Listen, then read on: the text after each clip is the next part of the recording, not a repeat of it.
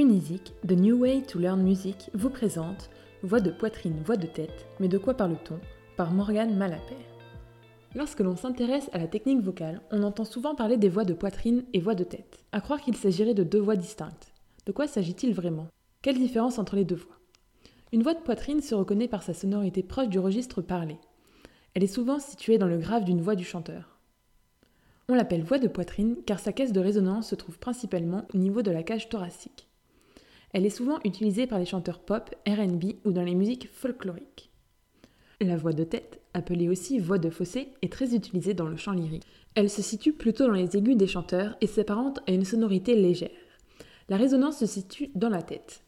On peut sentir davantage de vibrations au niveau des résonateurs crâniens et derrière l'os des pommettes. Pour la reconnaître, il suffit d'écouter le chanteur Mika. Dans le refrain de son morceau Relax, Take It Easy, il utilise sa voix de tête.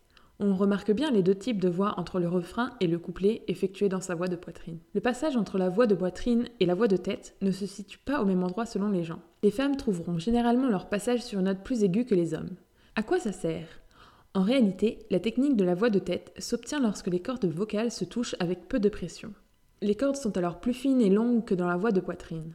Être à l'aise dans les deux registres permet tout simplement de diversifier les sonorités. C'est un atout esthétique plus ou moins cultivé selon les chanteurs ou les styles. Le placement de voix est également indiqué pour apporter de la souplesse dans la voix et par conséquent la protéger. En effet, chanter dans les aigus à tue-tête en voix de poitrine est possible, mais parfois risqué. Les cordes vocales peuvent en sortir endommagées, surtout si on n'apporte pas de soutien au niveau de la respiration.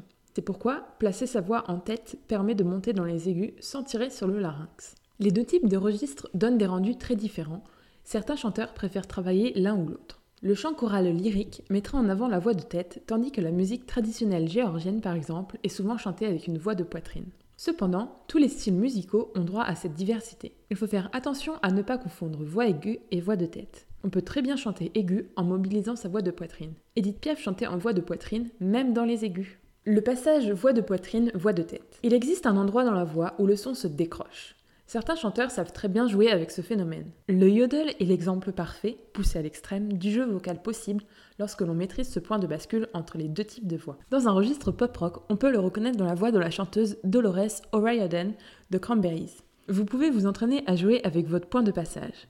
Trouvez d'abord sur quelle note votre voix passe de la voix de poitrine à la voix de tête, puis choisissez un intervalle dont les deux notes se situent de part et d'autre de ce point. Amusez-vous ensuite à marquer la différence de vibration entre chaque. Ce n'est pas facile tout de suite, mais ça vient progressivement. Merci pour votre écoute. Découvrez tous nos professeurs de chant sur Unisic et retrouvez tous nos podcasts sur les différentes plateformes de streaming. À bientôt chez Unisic.